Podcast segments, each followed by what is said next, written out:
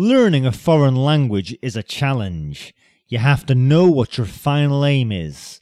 Whether you want to get basic vocabulary to explain at the reception that the air conditioner in your room is broken, or you'd like to be fluent and read Shakespeare or Dumas in the original. Also, you need to get motivated.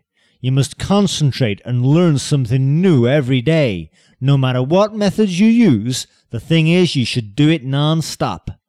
There are a lot of necessary principles of learning, reading, writing, listening, speaking. You might get really good at it, but never forget about practicing. You can't be good enough without using your skills in real life. Make it your daily routine. There's no limit to perfection, but practice makes you a bit perfect every single day.